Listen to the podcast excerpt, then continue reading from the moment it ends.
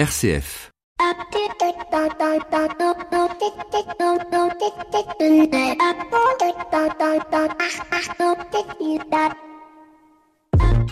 Bonjour à toutes et à tous. Et bien voilà, l'épidémie prend son envol, la CGT en rêvait, Covid-19 l'a fait.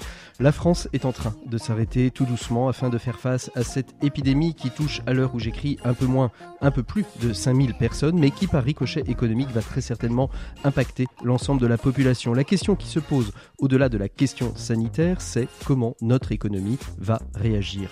Les premiers impacts ont commencé à se faire ressentir chez les artistes, chez les professionnels de l'événementiel, mais depuis vendredi, cela va toucher l'ensemble du secteur et puis depuis peu l'ensemble des métiers tels que la restauration, les supermarchés et autres lieux considérés comme non essentiels à la survie de la population. Ceux qui vont peut-être tirer, leur épingle du jeu, ce sont peut-être les services dématérialisés qui ont tout de suite réagi en proposant des offres parfois gratuites à destination des entreprises qui se voient contraintes de mettre leurs employés en télétravail et qui, avec agilité, se sont mis à proposer des offres spécifiques, augmentation des espaces de stockage sur les serveurs, accompagnement par le biais de plateformes de travail collaboratifs. Magellan, l'un des acteurs du podcast en ligne, ouvrant gratuitement son catalogue de podcasts, histoire d'occuper un petit peu le temps long du confinement. Media Meeting propose de vous créer des radios d'entreprise, mais aussi Open Classroom qui permet aux enseignants et aux parents et aux élèves de pouvoir continuer la formation et la suite de leurs études. Tout cela pour garder du lien avec vos collaborateurs, avec vos enseignants, avec tous ceux et toutes celles qui sont nécessaires à la vie économique de notre pays. Alors en ce qui nous concerne, nous allons essayer d'avoir une continuité dans nos émissions en espérant pouvoir réunir autour du micro, soit en studio mais je n'y crois plus guère, soit par le biais du téléphone et de la magie d'Internet, ces acteurs du changement qui nous sont si chers, cela va m'obliger à une certaine agilité pour produire nos rencontres hebdomadaires, mais promis, ne nous ne vous abandonnerons pas, car comme on le dit chez les artistes, show must go on, et puis surtout, surtout, soyons solidaires les uns les autres, n'oublions pas, pour la France, il y a la liberté, l'égalité, mais surtout la fraternité. Bienvenue dans l'écho des solutions. L'écho des solutions. Patrick Longchamp. Voilà, bonjour à toutes et à tous. Très très heureux de vous retrouver dans un contexte très particulier. cette semaine, nous faisons notre émission depuis euh, le confinement où nous sommes les uns et les autres avec nos invités que nous allons accueillir euh, autour de ce micro euh, tout au long de, cette émission. Une émission très particulière. Vous avez eu une édition spéciale avec Antoine Bélier. Eh bien nous aussi, nous allons faire notre édition spéciale confinée pour donner avec quatre experts les grands principes, les grandes choses qu'il faut mettre en place tout de suite dans vos entreprises. Si vous êtes dirigeant, si vous êtes euh, dans une PME, si vous êtes vous-même auto-entrepreneur, il y a des petites choses à savoir et c'est cela que nous allons essayer de vous faire partager avec nos quatre experts qui vont nous rejoindre euh, de manière euh, non pas simultanée, mais les, les uns à la suite des autres. Ils sont experts comptables, avocats du droit des affaires, avocats de droit social, communicantes. Nous allons essayer de voir toutes les parties prenantes de votre entreprise. Alors évidemment, pas de 7 minutes pour changer le monde. On va avoir tout de suite notre invité éco. Il s'agit de Vincent de Féligonde, qui est chef du service économique à la Croix.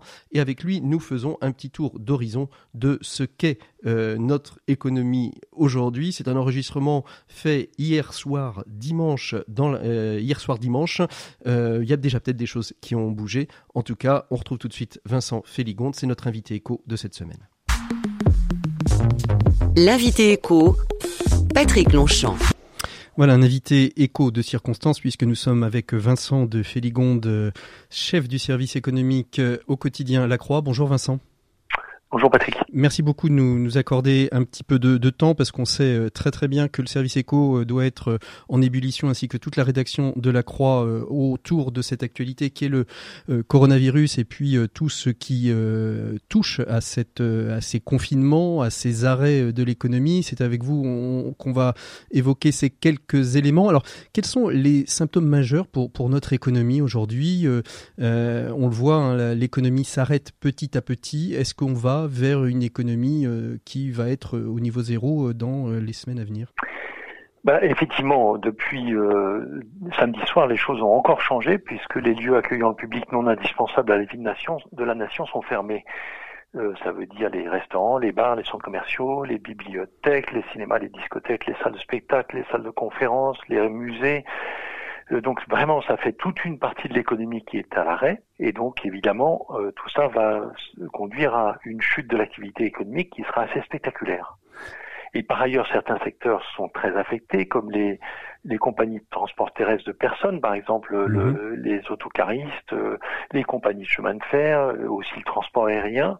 Et tout ça, évidemment, euh, les, chauffeurs de bus, ils doivent s'occuper de leurs enfants, donc euh, ils pourront plus nécessairement travailler. Donc ça veut dire qu'il y aura une activité aussi qui va baisser progressivement dans tous ces secteurs. Alors on va voir euh, au travers de cette émission avec nos, nos quatre experts quelles sont les solutions pratiques qui s'offrent à chacun. Qu'est-ce qu'il faut mettre en place dans les entreprises pour essayer de, de tenir le cap le temps que cette, cette crise ne passe? Est-ce que selon vous, cette crise économique qui, qui est là, il hein, faut, faut pas, faut pas se leurrer, est quelque chose qui est euh, comparable à celle de 2008, qui était la crise des subprimes et qui a aussi fait beaucoup de mal à notre économie française et qui a mis une dizaine d'années à se relever. Bah, c'est exactement ce que vous dites, Patrick. C'est qu'effectivement, euh, c'est une, une, une, crise dans laquelle le, le, le, point de départ, en réalité, est très différent de celle de 2008. Le point d'arrivée, il sera peut-être le même. On espère que non, et on va tout faire pour que ce soit le cas.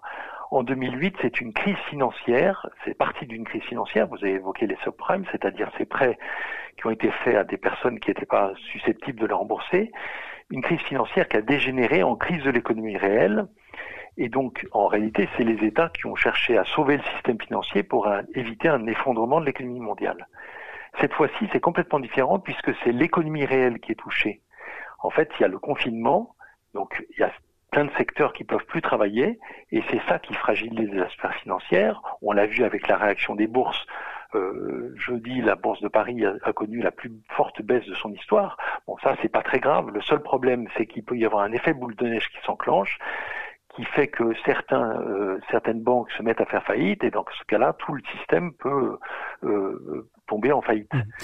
Donc effectivement, la, dernière fois, crise financière qui a dégénéré en crise, dans l'économie réelle, la crise de l'économie réelle qui risque de se transformer en crise financière qui aurait un effet sur l'économie réelle. Alors justement, on peut se poser cette question. L'intervention du président de la République était très intéressante pour euh, deux, raisons. D'abord, les mesures qu'il annonce, mais surtout quelques paroles pour dire que l'État va tout faire et on sent le, la double, le double intérêt, à la fois rassurer les places financières, que l'État va tout faire pour maintenir euh, euh, les l'économie euh, du pays, mais aussi euh, les entreprises. Et puis, on, sous-entend euh, que finalement, c'est peut-être une prise de conscience que cette crise du coronavirus sur l'économie peut être d'un certain nombre de secteurs qu'on avait délaissés à d'autres pays et peut-être de réindustrialiser, d'avoir une nouvelle politique économique et industrielle en France Je vais juste répondre d'abord sur le... Effectivement, il faut tout faire pour éviter les faillites en cascade. En fait, c'est ça, le, c'est ça, le, les déclarations de, d'Emmanuel Macron, c'est avant tout ça, c'est éviter les, les faillites en cascade et éviter que les gens euh, arrêtent de consommer. Donc, effectivement, quand il dit tout sera mis en œuvre pour protéger nos entreprises, quoi qu'il en coûte, et quand il dit tout, sera mis en œuvre pour protéger nos salariés, quoi qu'il en coûte, ça veut dire qu'on essaie d'éviter le fondement de l'économie. Euh, la prise de conscience économique, d'abord, c'est que effectivement la crise de 2008 euh, euh, qui la réponse à la crise de 2008 qui se basait sur la réponse, la mauvaise réponse de la crise de 1929, c'est d'abord la prise de conscience qu'il faut ouvrir les vannes de l'économie en grand pour éviter ces faillites en cascade et donc l'effondrement de l'économie. Mais effectivement, il y a une deuxième prise de conscience qui est vraiment importante, c'est la fragilité d'un système dans lequel il y a une division du travail à l'extrême entre les différents pays. Le fait qu'on peut être dépendant d'un seul fournisseur qui est à Wuhan en Chine, par exemple. Mhm. On, sait on dit par exemple que le, la totalité des pédales de frein de toute l'industrie automobile mondiale sont fabriquées en Chine. Le problème est qu'effectivement, il faut une pédale de frein pour fabriquer une voiture. Si vous n'avez pas de pédale de frein, vous ne pouvez pas finir le modèle et donc vous ne pouvez pas vendre vos voitures. Plus grave, alors ça c'est très ennuyeux, mais il y a beaucoup plus grave, c'est la question du principe actif des médicaments. Mhm. On a sous-traité à la Chine et à l'Inde, mais essentiellement à la Chine, le fait que de, la production des principes actifs des médicaments, et on s'aperçoit qu'effectivement on risque d'avoir des pénuries très très importantes. Donc il y a certains produits comme les médicaments qu'il ne faut pas confier à d'autres, des produits stratégiques, et donc il faudra arriver à euh, relocaliser en partie cette, euh, cette production, mhm. ou au moins avoir toujours deux fournisseurs au minimum, de manière à ce que si l'un d'entre eux a des problèmes, on puisse faire, faire appel au second. Ou peut-être réfléchir d'ailleurs à, une loi qui impose que 20 à 30 euh, de chaque production industrielle soit produit euh, sur le continent européen, en France ou sur le continent européen. En parlant justement d'Europe, est-ce que l'Europe économique va souffrir? J'ai envie de dire d'abord, est-ce que le niveau économique, et on sait que les, les ministres des Finances se réunissent aujourd'hui, aujourd'hui lundi euh, pour, euh, pour échanger, mais est-ce que ça veut dire aussi que l'euro euh, est, menacé? L'euro peut peut être menacé, enfin je veux dire, il a été très clairement menacé en 2008.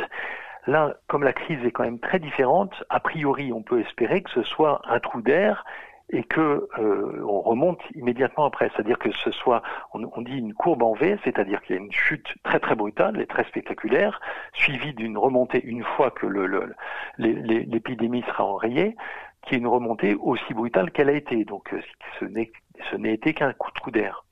Mais effectivement, rien ne serait pire que la disparition de l'euro, parce que ça voudrait dire un retour d'évaluation agressive pour gagner de la compétitivité sur son voisin, ce qui s'est fait en 1929. Ça veut dire que, et d'ailleurs on le voit très bien, les gouvernements, la Commission européenne, la Banque centrale européenne peu à peu se concertent pour contrecarrer ces risques d'effondrement. On a vu que la règle des 3% de déficit public a volé en éclat la semaine dernière. Mmh. Euh, allez, pour terminer, euh, Vincent de Féligonde, est-ce que vous avez euh, un peu d'optimisme dans ce que vous pouvez observer autour de vous? Est-ce qu'il il y a des solidarités qui, se mettent en place? Est-ce que les entreprises, malgré la réorganisation qu'elles sont obligées de faire en termes de management, en termes de, structuration, de, rassurer aussi les clients et, les fournisseurs. Euh, est-ce que vous voyez des signes d'entreprise, de solidarité qui sont déjà en train de penser à l'après-crise euh, coronavirus? On voit que tout le monde réagit de façon assez calme quand même. Il y a euh, les pouvoirs publics qui disent on ouvre les vannes complètement. Et donc tout le monde est rassuré par le fait que, enfin tout le monde, oui, et donc tout le monde est rassuré par le fait que y aura un soutien de l'État à l'économie qui sera extrêmement fort et à guichet ouvert. Et donc ça, ça peut permettre aux entreprises de s'appuyer là-dessus pour euh, euh, euh, continuer à, espérer que le, trou d'air ne sera qu'un trou pendant quelques, quelques semaines, voire quelques mois. Quelques mois. Merci beaucoup. à venir dans la Croix, comment vous allez suivre cette, cette, cette épidémie, cette, cette actualité chaude? En fait, ce qui est très compliqué, c'est que effectivement, nous-mêmes, enfin, et comme vous, tout le monde est concerné par ça, et donc déjà, on est en train d'essayer de réfléchir à la façon dont on va s'organiser ces jours prochains. Il va falloir développer le télétravail, faire un quotidien, c'est quelque chose qui est à se fait à flux extrêmement tendu, et donc euh, euh, faire un quotidien télétravail, on n'a jamais fait, donc ça va être très intéressant, mais assez difficile. C'est peut-être ça, la leçon euh, de, de cette épidémie, c'est l'agilité pour les entreprises, pour se repenser, pour se réorganiser, et qui sait peut-être inventer une nouvelle manière de fonctionner. Merci beaucoup, Vincent de Féligonde, d'avoir été notre invité éco. On retrouve tout de suite nos quatre experts pour vous donner des conseils pratico-pratiques, justement, pour permettre de passer ce temps comme un trou d'air et pas comme une fatalité. Merci beaucoup, Vincent, à très bientôt. Au revoir. L'écho des solutions. Patrick Longchamp. Voilà, il va être temps de retrouver donc euh, nos quatre experts. Il s'agit de Gaëlle Charpentier, dirigeante de la société en communication émotionnelle chaque de Mélanie euh, Berger, expert comptable, et puis maître euh, Anne-Sophie Rio et maître Niveau, respectivement droit avocat du droit du travail et avocat du droit des affaires. On retrouve tout de suite Gaëlle Charpentier. On va parler communication, communication émotionnelle. C'est notre premier expert de cet écho des solutions. L'écho des solutions. Patrick Longchamp. Voilà, on va commencer avec vous, Gaël Charpentier. Bonjour Gaël. Bonjour.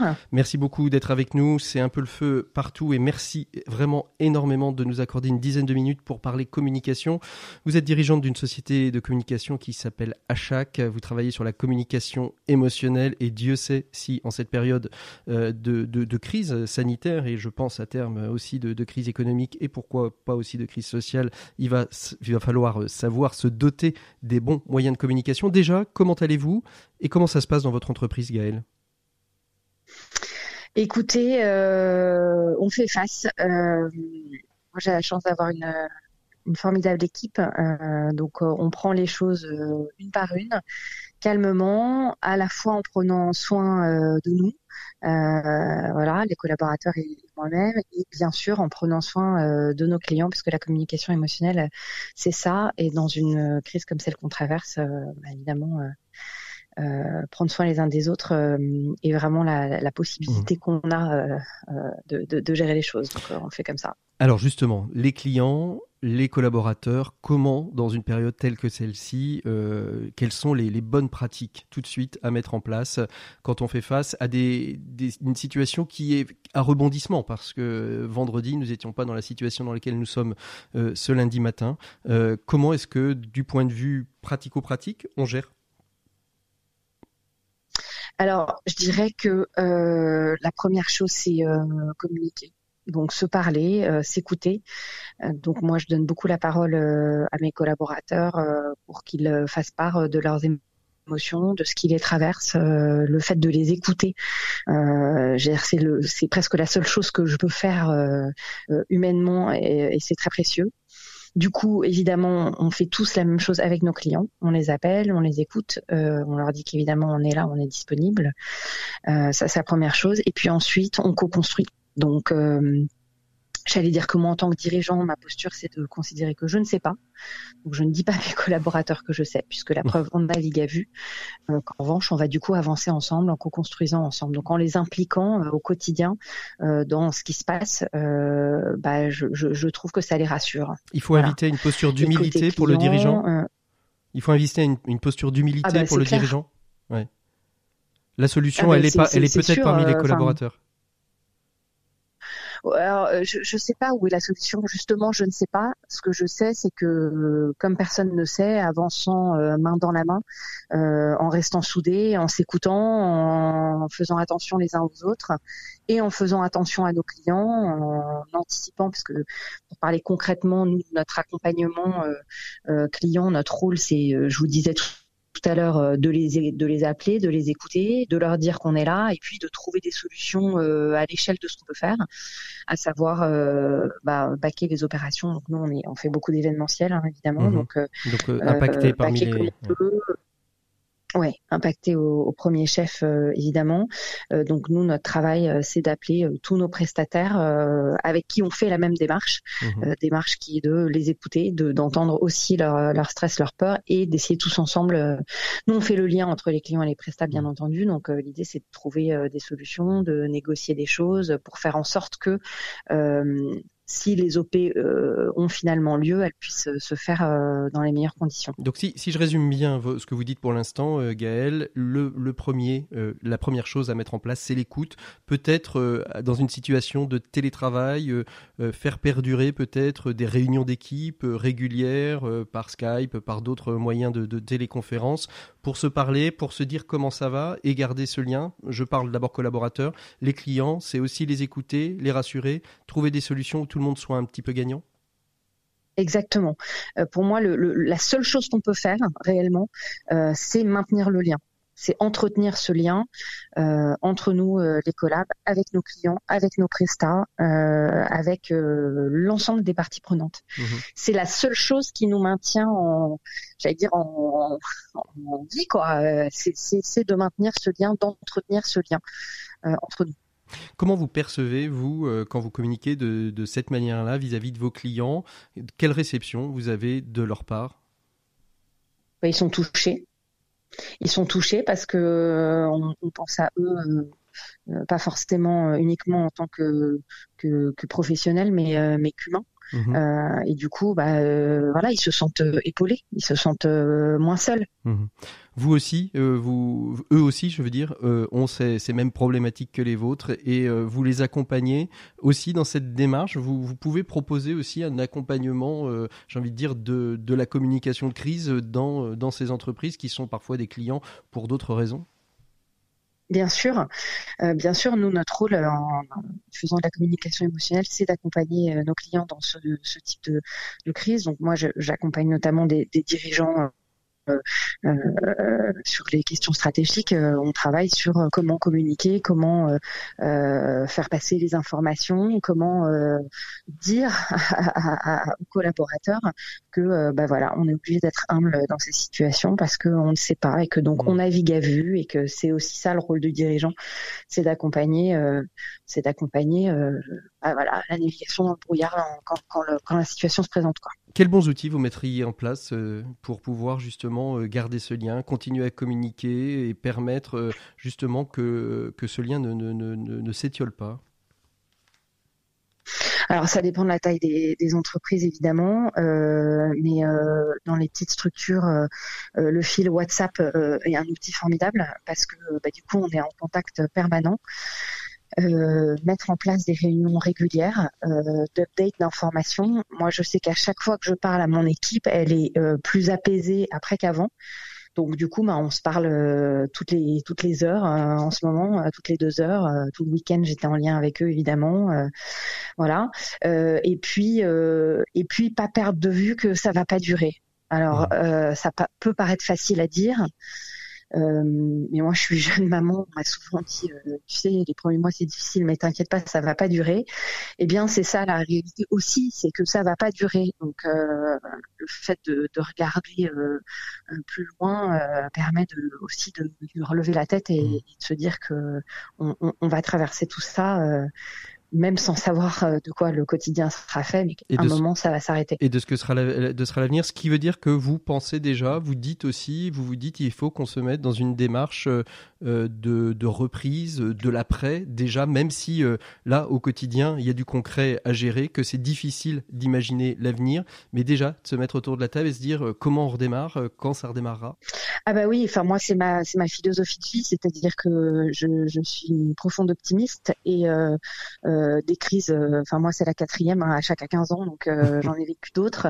et, le, ma, ma recette pour tenir bon et, ça, dans le temps ça fonctionne, c'est de, penser à après quoi. on, se met en, logique potentiellement on ferme les bureaux parce que y a un potentiel confinement qui va tomber. Bah, on se met aussi en logique de, de comment on s'organise quand on va réouvrir les bureaux. Mmh c'est ça. Euh, un concept qu'on n'a pas mentionné, mais qui a été sous-jacent à l'ensemble de, notre entretien, et, j'arrive au, bout euh, de cet échange avec vous, Gaël, euh, qu'on avait étudié d'ailleurs dans l'écho des solutions, l'importance de se dire la vérité en entreprise, se dire la mmh. vérité avec ses collaborateurs. Bah, alors, euh, la vérité, euh, déjà euh, dans le contexte qu'on traverse, il y a tellement de choses qui se disent que c'est compliqué de savoir ce qui est réellement la vérité par rapport à l'entreprise, aux collaborateurs, aux clients. dire la réalité en fait de, ce qu'on vit et de ce qu'on sait ou surtout de ce qu'on ne sait pas, c'est pour moi, c'est-à-dire que ça va avec l'humilité bien sûr. Mmh ça va avec le courage euh, de dire euh, euh, qu'on ne sait pas, qu'on ne sait pas comment ça va se passer. Ça, ça me paraît essentiel. Merci beaucoup Gaël. Je rappelle hein, les deux trois conseils que vous nous donnez, à la fois utiliser les réseaux sociaux, les moyens de communication pour rester en lien avec son équipe, être à l'écoute de ses collaborateurs, de ses clients, les écouter, les entendre, prendre les bonnes idées, les bonnes solutions, être agile et puis essayer d'être le reflet en tant que dirigeant de la réalité de ce qui se passe et de dire ce qu'il en est sans rien cacher. J'ai bien résumé mais, euh, c'est ça, bah, c'est très bien résumé. Merci beaucoup Gaël d'être avec nous. On continue notre émission de l'écho des solutions et on s'en va tout de suite à la rencontre d'un nouvel expert. À tout de suite. Merci, beaucoup Gaël Charpentier. Merci, au revoir. Au revoir. L'écho des solutions, RCF.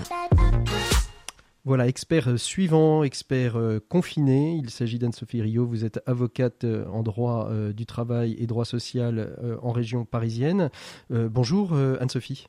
Bonjour Patrick. Merci beaucoup donc d'être avec nous. On va aborder euh, dans la, deuxième partie euh, de, cette émission la question euh, qui est plus liée au droit du travail, au droit social. D'abord, avant de commencer, Anne-Sophie, comment, comment allez-vous en tant que dirigeante de votre société d'avocats et comment vous organisez-vous? Eh bien, euh, ça va dans ce contexte un peu particulier parce que nous, on doit faire face euh, à deux problématiques. Euh, bah, la gestion de nos collaborateurs. Donc, euh, ma collaboratrice euh, Kadia Toutapili, qui est avocate aussi en droit du travail, est confinée chez elle. Donc, mhm. elle intervient pour les clients par téléphone, par visioconférence. Elle leur envoie des mails.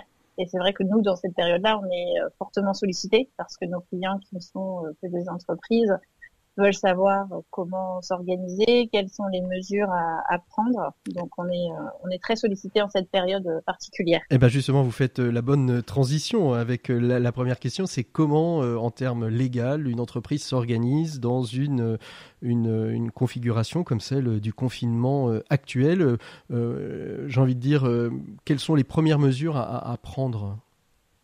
Alors déjà, il faut savoir que l'employeur a une obligation, c'est celle d'assurer la sécurité et de protéger la santé physique et mentale euh, de ses salariés. Ça c'est bien inscrit dans le, dans le code du travail.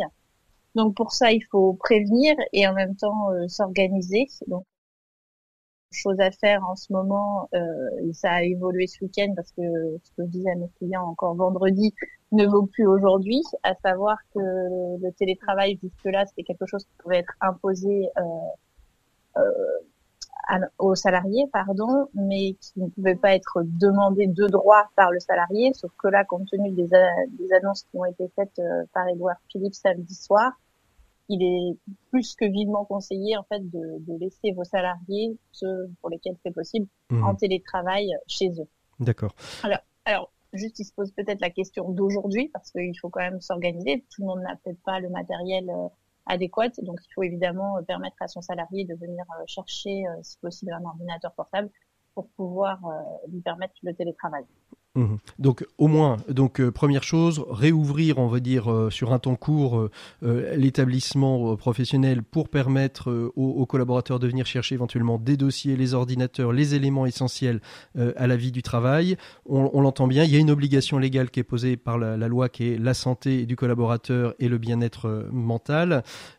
mais le collaborateur qui souhaiterait absolument venir travailler dans son bureau, quels, peuvent être les éléments de contrainte du du dirigeant euh, vis-à-vis de, cette, euh, de, de, ce collaborateur qui ne veut surtout pas travailler de chez lui parce qu'il y a trop de bruit, il ne peut pas se concentrer alors, il y a deux solutions. Euh, déjà, la première, à savoir qu'il faut lui recommander vivement de rester chez lui. Euh, et puis, s'il n'y a pas eu de cas avérés dans la société et qu'il se retrouve tout seul au sein de la société, eh ben, il peut venir travailler, mais en revanche, euh, il doit écrire un document sur le, dans lequel il se décharge, enfin, il décharge pardon la société de, de l'avoir obligé à venir travailler. C'est sa responsabilité et c'est lui qui vient travailler parce qu'il estime qu'il travaillera mieux de son, de son poste de travail. Euh, mmh.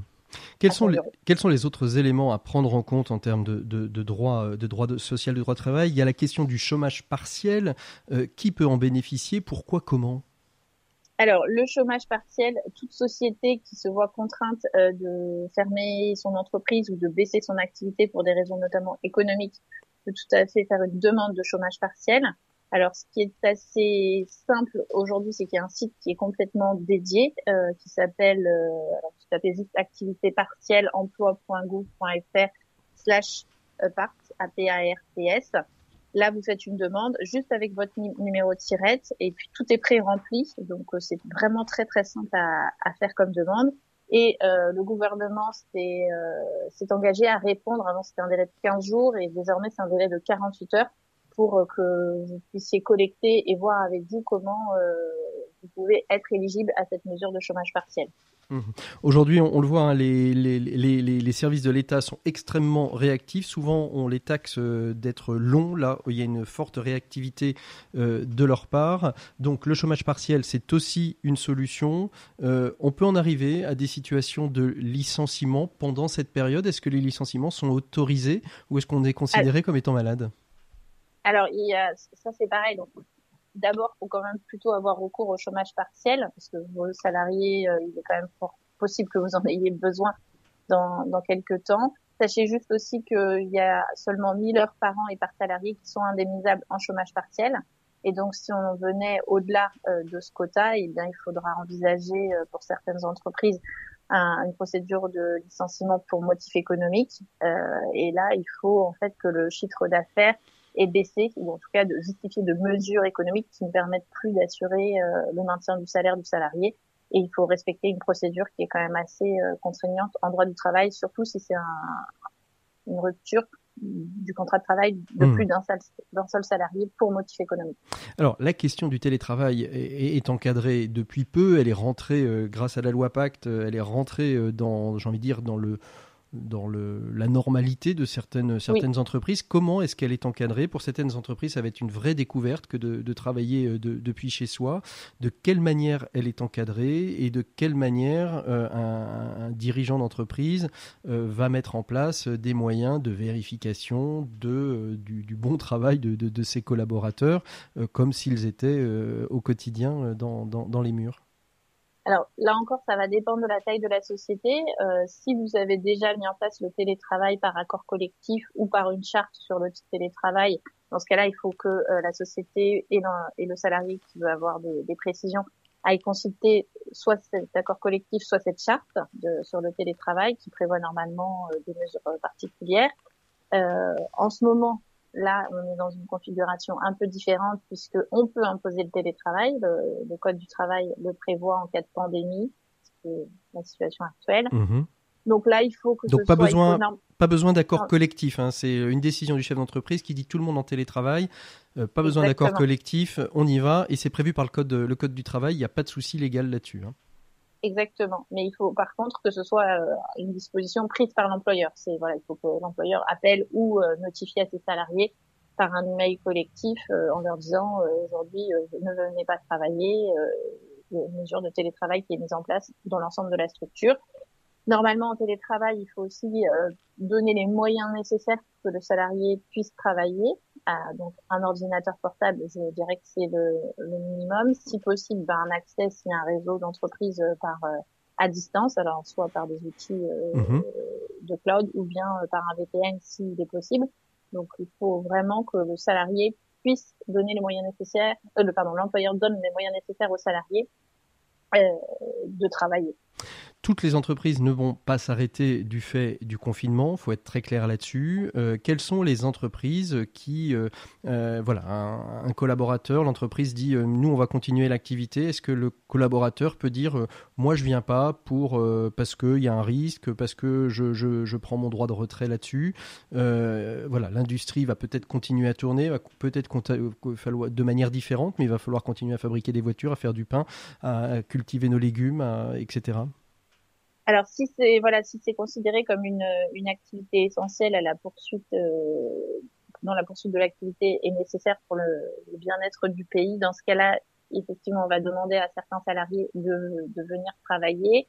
Il y a des mesures qui sont euh, assez simples à mettre en place, à savoir euh, que l'employeur affiche bien sûr toutes les affiches à disposition sur les mesures de protection essentielles, éventuellement porter des masques et mettre à disposition des salariés des masques, bien sûr des gels hydroalcooliques euh, dans tous les endroits euh, possibles. Et puis si le salarié, malgré tout ça, euh, refuse de venir travailler, il faut quand même lui expliquer que s'il n'y a pas eu de cas de coronavirus euh, avéré, il n'y a pas de, s'il prend les mesures nécessaires, à savoir le respect des, des distances de sécurité, mmh il n'y a pas d'obligation à ce qu'il ne vienne pas travailler. Mmh. Le droit de retrait, il faut que le salarié justifie d'un péril imminent euh, sur sa vie ou sa santé. Là, en l'occurrence, si les mesures sont respectées et si le salarié euh, doit venir travailler pour des raisons qu'on a qu'on a déjà évoquées, il faut qu'il vienne travailler et s'il il oppose son droit de retrait, là, il, commet une faute en fait. Anne-Sophie. Mais après, pardon. Allez-y, allez-y, terminez. Le problème aussi, c'est que si un litige naît à ce sujet-là, euh, entre les, les, salariés et les employeurs, euh, on doit faire face aussi à la, la, la, décision qui a été prise de tous les tribunaux sont fermés aujourd'hui. En fait, mmh. hein. Hmm. Donc pas possibilité, euh, excepté les, les, cas, les cas de, de, je veux dire, de référés de problématiques imminentes, il n'y a pas de, les tribunaux ne sont pas ouverts. on arrive au terme de ces de ces dix minutes. Est-ce qu'il y a encore un conseil, une, une, synthèse à faire de, de ce qu'on a échangé, quelque chose que vous auriez pas dit et qui vous semble essentiel à bien entendre pour les chefs d'entreprise et puis aussi pour les collaborateurs qui nous écoutent? Bah, qu'effectivement là de, depuis euh, depuis ce week-end le télétravail est vraiment à privilégier. Faut, il faut aussi savoir que si vous ne pouvez pas mettre en place cela, on peut mettre en place des actions de formation, notamment euh, peut-être des actions de formation euh, par visioconférence. Ça c'est des mesures qui peuvent être indemnisées par l'État, donc ça vous permettra d'être encore plus opérationnel quand l'activité va reprendre.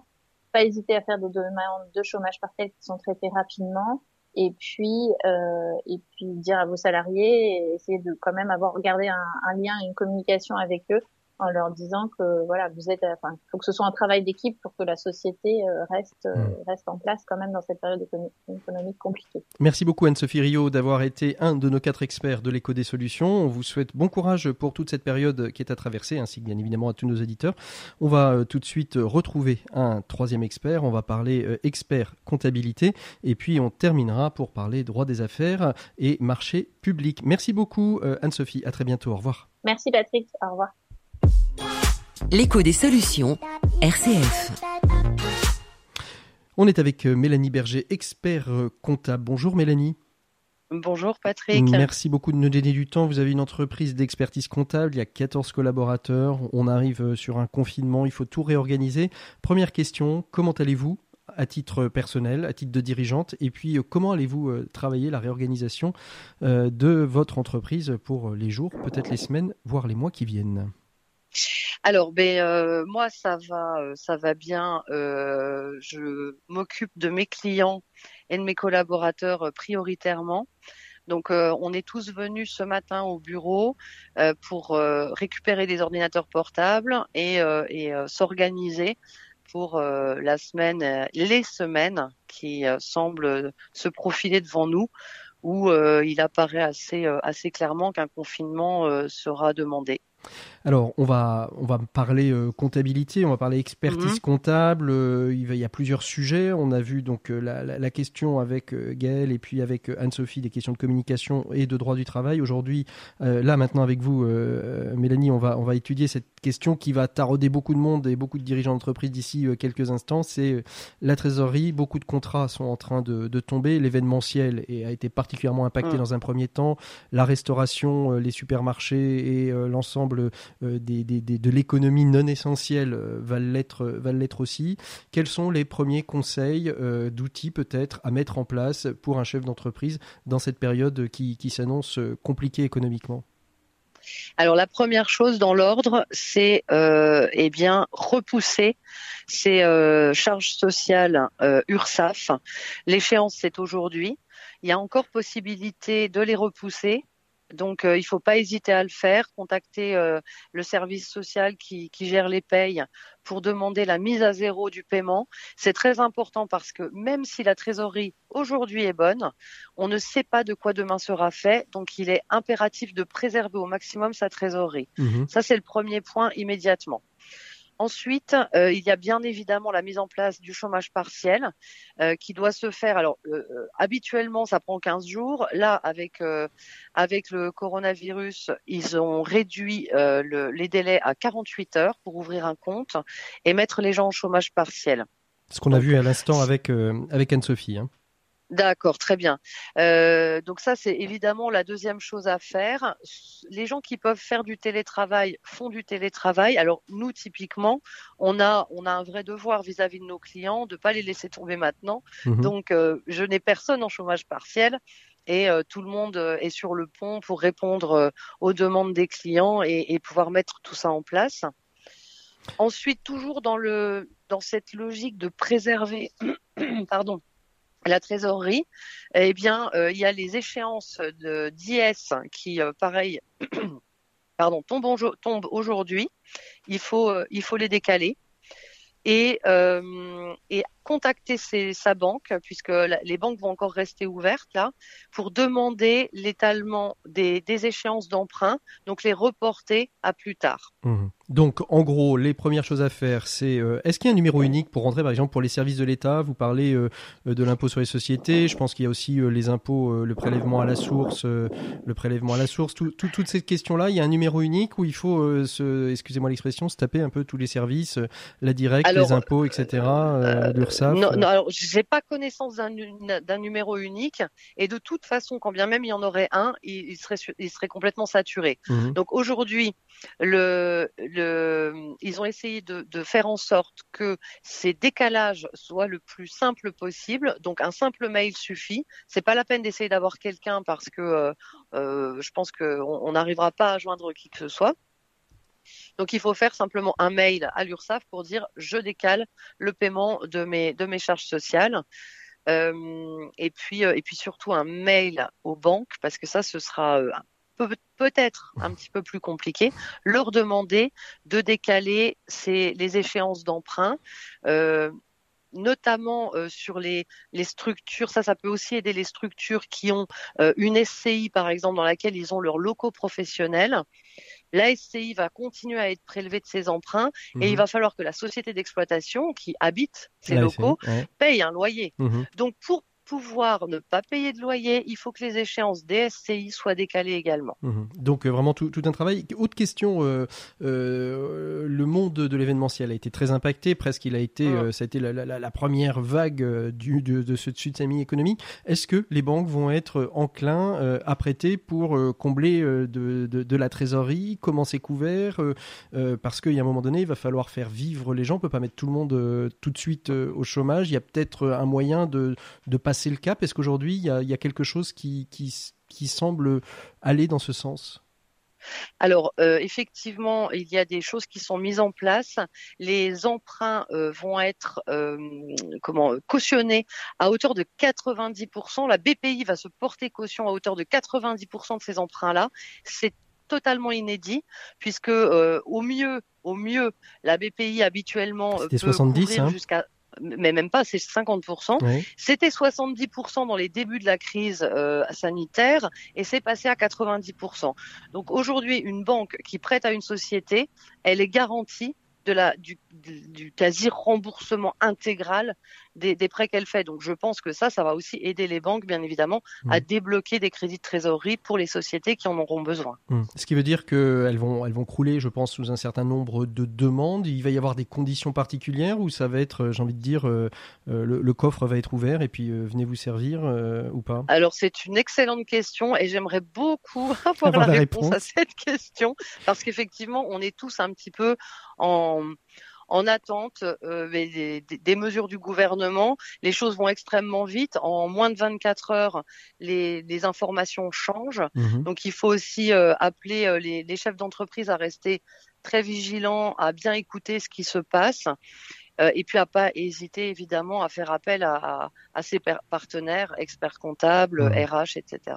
On, peut aller hein, sur les sites bien évidemment euh, des, des, des, structures dont on vient de parler, de, de BPI France hein, qui a sorti une plaquette qui explique un petit peu euh, tout, tout ce qu'ils sont en train de mettre en place. Certaines CCI, comme dans les pays de la Loire, sont en train d'essayer de, de, de, mettre en place des numéros verts pour que les chefs d'entreprise puissent appeler, puissent se renseigner. En termes d'expertise comptable, quelles sont les mesures mises en place par le gouvernement qu'on n'aurait pas encore citées euh, sachant que ces mesures euh, évoluent euh, chaque, chaque jour, donc c'est un petit peu compliqué. Peut-être qu'à l'heure où on enregistre, ceci sera caduque. Absolument, c'est probable. Alors déjà, en fait, juste pour finir avec BPI, je vais quand même vous donner un numéro de téléphone. Ils ont mis en place un, numéro de téléphone, numéro vert, mhm. qui est le 0 969 370 240. On redit 09 0 969 370 240. Vous pouvez euh, les contacter pour justement mettre en place euh, des, des, euh, des, outils de trésorerie, des, des, des, ouvertures de crédit, etc. a priori, sont, ils sont bien efficaces sur ce numéro. Ensuite, qu'est-ce qui va se passer? Alors, j'imagine qu'il y a aussi des chefs d'entreprise qui doivent être un petit peu angoissés par rapport au bilan que qu'ils doivent sortir Oui, euh, bien pour, euh, évidemment, fin oui. avril. Mhm. Pour ceux qui Bon. sont de décembre à, à- à- Euh, pour, de voilà, à pour ceux qui clôturent au 31 décembre. Alors, pas de panique à avoir sur ce point-là. L'Ordre des experts comptables a demandé à- au gouvernement le report des dates d'échéance. Donc, de toute façon, c'est reporté. Mhm. Hein. Pour l'instant, on a entendu, nous, la date du 31 mai, mais euh, il n'est pas impossible que euh, qu'on soit au-delà de, de ces dates-là. Donc, euh, bien sûr, euh, vraiment là-dessus, il n'y a pas de, il y a pas de souci à avoir. Et euh, j'aurais envie de dire, n'appelez pas votre expert comptable pour lui demander si votre bilan est prêt. Je crois que votre expert comptable aura à gérer Il vous enverra les urgences. avec Voilà. plus ou moins de gentillesse euh, balader. euh, c'est bien ça. De- comment on peut comment on peut vous utiliser? Quels sont les éléments Alors je parle de vous, mais je pense que l'ensemble des, des, des experts comptables Oui. auront les, les, les mêmes mobilisés, les oui. mêmes mobilisés et sont Mm. mobilisés. Euh, Comment que- quels sont les, les, les moments où il faut que l'on vous euh, contacte Alors moi, ce que j'ai fait, j'ai déjà appelé mes clients hier en fait, euh, en prévision euh, du standard qui allait exploser aujourd'hui. Donc les clients qui allaient être les plus touchés euh, par les fermetures euh, de commerces non non indispensables, Mhm. je les ai tous contactés pour leur expliquer le chômage partiel, pour leur proposer le décalage des charges sociales du 16 mars d'office, même si la trésorerie est là. Mhm. Euh, et, euh, et donc, euh, c'est euh, euh, aujourd'hui, j'en suis au stade de euh, euh, bah, préparer les dossiers de chômage partiel, puisque on a déjà des gens qui sont en chômage total Mhm. euh, dès aujourd'hui. Et si euh, confinement il y a, euh, ça va impacter euh, de manière encore plus importante euh, toutes les toutes les PME et TPE euh, françaises. Merci beaucoup. Une, petite question. Je suis auto-entrepreneur. Comment je gère cette crise, sachant que certains auto-entrepreneurs, c'est leur activité principale. Il y en a d'autres, c'est un complément d'activité. Mais pour certains, Oui. maintenant, avec les, les nouveaux, euh, euh, les nouveaux paliers euh, qui ont été, euh, qui ont été dé- dé- décrétés, euh, c'est une activité principale. Qu'est-ce qu'ils peuvent faire? J'ai cru voir qu'ils pouvaient contacter la sécurité sociale pour bénéficier Oui. d'aide. Co- comment on fait quand on est auto-entrepreneur? Oui. Alors justement, alors moi j'ai évidemment aucun auto-entrepreneur dans mes clients puisque euh, ce, sont il n'y a pas de comptabilité spécifique à tenir, mais effectivement j'ai vu passer euh, une information selon laquelle ils pouvaient demander des aides sur les, sites. Là, euh, dans ces cas-là, Google est mon ami, hein, donc je tape sur Google Soyons agiles. euh, au- voilà, il faut, voilà, il faut aller voir sur Google auto-entrepreneur aide euh, avec des mots clés et euh, je pense que toutes les informations s'y trouveront. Mais du coup, j'en profite pour vous dire également que tous les indépendants peuvent demander le report systématique de leurs échéances URSAF. Euh, donc euh, ce qui- de ce qu'on appelle les, les- les travailleurs non salariés qui prennent des rémunérations sans avoir de bulletin de paye à Mhm. proprement parler et donc qui ne cotisent pas au régime général de la sécurité sociale ont la possibilité de venir moduler, voire suspendre totalement les Mhm. prélèvements. Et ça, j'invite évidemment tout le monde à le faire. Donc ça c'est pour les SARL, URL, ça ne tient pas compte des voilà, gérants euh, majoritaires, ça tient pas compte des SAS et des SASU où euh, les Qui dirigeants sont eux salariés. qui eux sont salariés et ont un bulletin de salaire, mais ne touchent pas le chômage, donc ne peuvent pas se mettre au chômage partiel. Euh, je parle en connaissance de cause. Merci Ouais, beaucoup. Mélanie. Est-ce qu'on a oublié quelque chose qui vous semble essentiel? Suivre sa trésor peut-être, très important? Eh bien, euh, suivre sa trésorerie, évidemment, décaler tout ce qu'on peut décaler et, euh, et, et surtout euh, faire preuve de solidarité et de responsabilité. Donc, premier élément pour la crise, c'est se mettre autour de la table avec son DAF, avec son comptable, avec son expert comptable et se dire où est-ce que je peux gagner un peu de trésor Oui, pour pouvoir passer le plus possible ce temps, on va pas dire sereinement, mais le moins, le moins agité possible. absolument, absolument. Et idéalement, on se met pas autour d'une table, on fait ça au téléphone. Et on fait ça. au ta- Oui, pardon, Voilà. excusez-moi. Une table téléphonique. Merci beaucoup, Oui, Mélanie, d'avoir été euh, Merci, notre Patrick. quatre- troisième expert euh, de cette semaine. Nous, on continue tout de suite. On va parler droit des affaires, droit des marchés publics avec euh, notre invité et suivant. Merci beaucoup. À très bientôt, Mélanie. Au revoir. Au revoir. L'écho des solutions, RCF.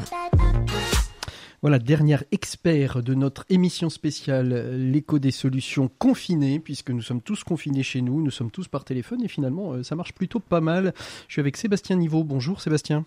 Bonjour. Vous êtes avocat de droit public, de droit des affaires et des marchés publics. On va voir un petit peu ce qui, ce qui en retourne. C'est vrai qu'il y a tout un, un secteur de l'économie dont on n'a pas encore parlé. On a parlé beaucoup de l'événementiel, des cafetiers, des restaurateurs, parce que c'est eux qui sont les premiers impactés. Mais il y va y avoir, comme on dit, la, la, réplique, comme on parle quand on parle de, de, séisme, qui va toucher d'autres d'autres acteurs de notre économie, qui est tous les acteurs du, des marchés publics, c'est-à-dire à la fois les, bailleurs sociaux, hein, ceux qui construisent des, immeubles, tout le métier du, BTP. Et pour eux, c'est un peu compliqué. Ils se posent plein de questions. Quelles sont les questions qu'ils se posent, Sébastien Niveau, et quelles sont les réponses qu'on peut leur apporter? Alors les questions, les questions sont, très diverses, c'est-à-dire que euh, aujourd'hui la plupart des, entrepreneurs qui sont titulaires, qui sont attributaires de marché public, ont principalement une difficulté de sous-traitance et une difficulté d'approvisionnement en matériel. Donc ça, c'est une première euh, difficulté très concrète aujourd'hui due à, euh, à ce qui s'est passé en, en, Chine et dans les autres, euh, les autres pays? Absolument. Et puis la, la, première des choses qu'ils me disent, parce que c'est vrai qu'un marché public par rapport à un contrat de droit privé, euh, il y a beaucoup de pénalités. C'est-à-dire que le, le, sujet des pénalités est un sujet euh, important et la plupart du temps, bien évidemment, dans un marché public, il y a des délais, des délais de livraison, des délais d'exécution. Euh, et tous se disent euh, à quelle source je vais être mangé.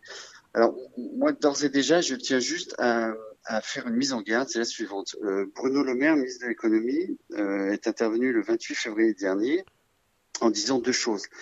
La première, c'est que les marchés publics de l'État euh, feront l'objet, on, on, appliquera le cas, les cas de force majeure. Et la mhm. deuxième chose qu'il a dit dans cette même allocution, c'est de dire que en cas de retard, tout retard confondu, livraison, exécution, réalisation, il n'y aura pas de pénalité. Concrètement, ça veut dire quoi? Ça veut dire que pour les marchés publics de l'État, euh, les titulaires, les entrepreneurs titulaires, manifestement, auront une bienveillance de l'État. Et pourquoi je me permets de rappeler ça? Pour euh, principalement souligner le fait que la parole du ministre de l'économie ne vaut rien juridiquement. Elle n'a mhm. aucune valeur juridique. C'est-à-dire quoi? Ça veut dire que tous les marchés publics conclus avec, comme tu, comme vous l'avez souligné tout à l'heure, les bailleurs sociaux, mais aussi avec la commune de 500 habitants, avec le centre hospitalier, avec le conseil départemental, avec un ministère, on ne sait pas du tout au jour d'aujourd'hui si les pénalités seront appliquées ou pas. Mhm. Alors, euh, alors, ce qui veut dire que là, le, le, le ministre dit, euh, mais finalement, en tant qu'autorité ministérielle, peut prendre une décision pour l'ensemble des marchés publics de l'État, mais ça, ça, ne vaut pas pour d'autres formes de marchés publics qui sont euh, municipaux, enfin métropolitains, municipaux, départementaux, régionaux. C'est chaque échelon qui va devoir se repositionner, c'est-à-dire qu'il va falloir négocier avec chaque, chaque échelon Exactement. Et pourquoi le ministre ne le peut pas? Puisque tout simplement, le marché public est un contrat intuitu personné. Donc le ministre ne peut pas se substituer à une des autorités euh, publiques locales, euh, telles que le maire, tel que le président de région, le président de la communauté de communes, pour décider à sa place, on applique ou on n'applique pas les pénalités. Qu'est-ce que vous conseillez aux dirigeants du, BTP qui ont des marchés, ou, d'autres, hein, qui ont des marchés, euh, des marchés publics Qu'est-ce qu'il faut qu'ils fassent aujourd'hui là? Alors, ce que, je leur conseille, c'est d'avoir d'abord le, premier réflexe de euh, relire leur marché public et relire euh, les, clauses de leur marché pour voir si quelque chose est prévu en matière soit d'imprévision, soit de force majeure. Quel est le régime applicable? La deuxième conseil que je pourrais donner, deuxième réflexe, c'est que dès qu'ils ont une difficulté, il faut en faire part. En faire part comment? Par écrit, parce que la traçabilité va être importante aussi bien après dans le cadre d'un différent que dans le cadre d'un contentieux. Qu'est-ce qu'il faut, qu'ils fassent Il faut qu'ils fassent un courrier recommandé dans lequel ils expliquent quelles sont leurs difficultés.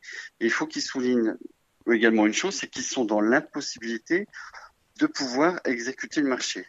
Et également qu'ils ont essayé de mettre en œuvre des solutions pour euh, pouvoir exécuter le marché, mais que ça n'a pu aboutir cas concret, il faut qu'ils expliquent que, par exemple, euh, ils avaient recours à une entreprise de sous-traitance. En général, elle est déclarée dans quel marché public, mhm. et que ce sous-traitant-là, pour parce que euh, pour des, des, normes de sécurité ou parce que les, les prix s'envolent aussi, certains sous-traitants profitent du coup pour vendre leurs prestations un peu plus chères.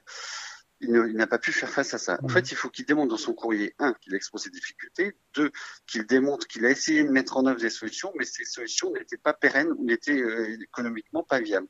Et donc, dans ces cas-là, il faut qu'il demande au, ce qu'on appelle le pouvoir adjudicateur, l'autorité publique, de renégocier tout de suite son marché. Mmh. Alors là, ce que vous dites, c'est pour les marchés publics. En termes de droit des affaires, en droit privé, c'est il y a, y a, des démarches qui sont à peu près équivalentes. Je vois le temps qui file, il nous reste deux minutes, euh, ah, euh, Sébastien.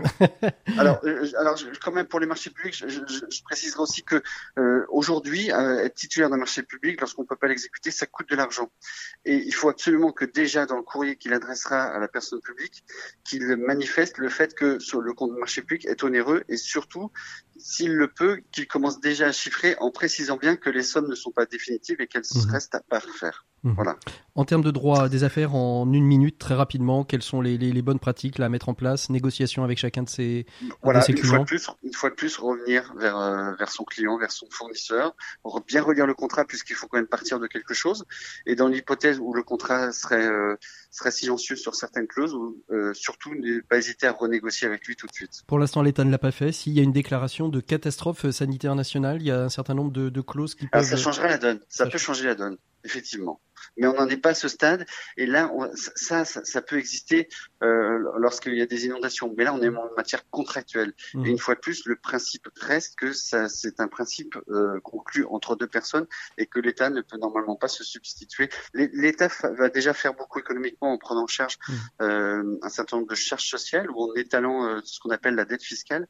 Mais ça m'étonnerait beaucoup. Après, euh, bien évidemment, euh, mmh. on, on, verra ce que nous nous mais ça m'étonnerait beaucoup que l'État puisse intervenir dans dans l'articulation du contrat et dans ses conséquences économiques. Merci beaucoup euh, Sébastien Niveau d'avoir été notre dernier expert. Nous, on se retrouve la semaine prochaine. On va faire des émissions confinées. D'ici là, euh, une adresse mail ecosolidaire@mediaadvise m e d i a d v i z e.fr m e d i a d v i z e.fr. Ecosolidaire, c'est toutes les bonnes pratiques que vous mettez en place dans vos entreprises. Ce sont des témoignages de chefs d'entreprise. Vous voulez inspirer d'autres chefs d'entreprise. Vous voulez dire les choses qui fonctionnent. Restons positifs euh, tout au long euh, de, ce temps euh, dans lequel incertain nous, nous sommes. Nous, on restera à votre écoute. Donc, ecosolidaire.mediadvice.fr, c'est votre numéro, c'est votre adresse mail. Vous pouvez nous contacter, nous envoyer vos témoignages, vos bonnes pratiques et on essaiera dans les émissions qui viennent de vous les faire partager. D'ici là, je vous souhaite une très très bonne écoute des programmes de RCF. Nous, on se retrouve, je l'espère, la semaine prochaine. À très bientôt.